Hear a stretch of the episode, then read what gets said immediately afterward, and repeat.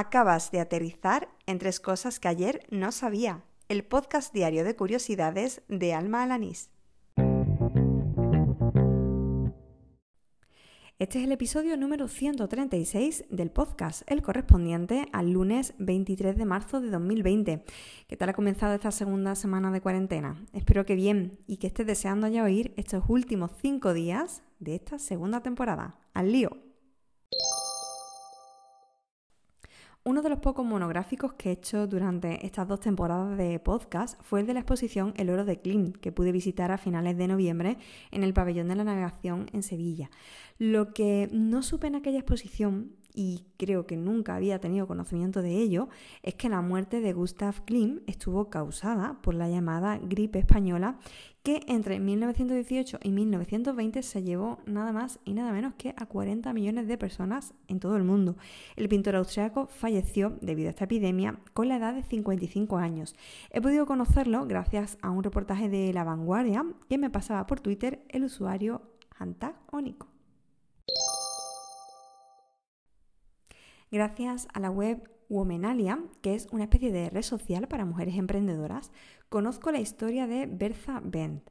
Bertha estuvo casada con Carl que fue uno de los fundadores de la marca Mercedes-Benz, pero no solo fue mujer de, sino que tuvo un rol muy activo en la historia de la automoción. Para empezar, fue socia financiera de Carl gracias al patrimonio obtenido antes de casarse al invertir en una compañía de fabricación de hierro y además fue la primera mujer en realizar un viaje de larga distancia en automóvil, en concreto los 106 kilómetros que separaban su casa de la de su madre y además lo hizo acompañada por sus hijos en el vehículo patentado por Mercedes-Benz en el año 1885.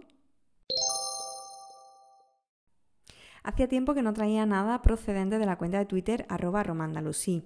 Y en esta ocasión pues he descubierto un vídeo que recopila todos los colores en la lengua de al-ándalus. La novedad para mí es que por primera vez pues escucho cómo se pronuncia mucho de los signos fonéticos que comparte esta cuenta y que yo pues hasta ahora no tenía ni idea de cómo se pronunciaba. Bueno, además de las semejanzas sonoras, el vídeo acompaña cada nombre de su propio color, con lo cual es mucho más fácil de identificar.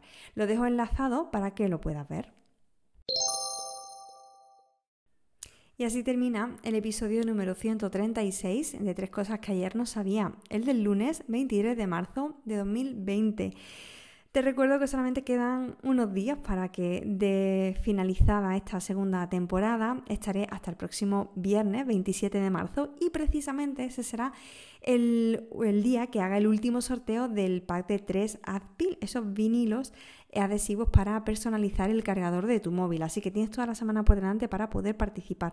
Lo único que tienes que hacer es enseñarme algo algo que evidentemente no conociera hasta el momento y que además sirva para incluirlo en los episodios de esta semana.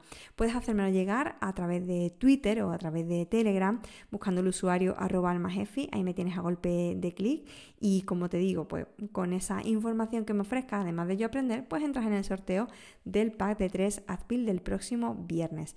Y nada más, con esto termino. Te espero mañana. Hala, con Dios.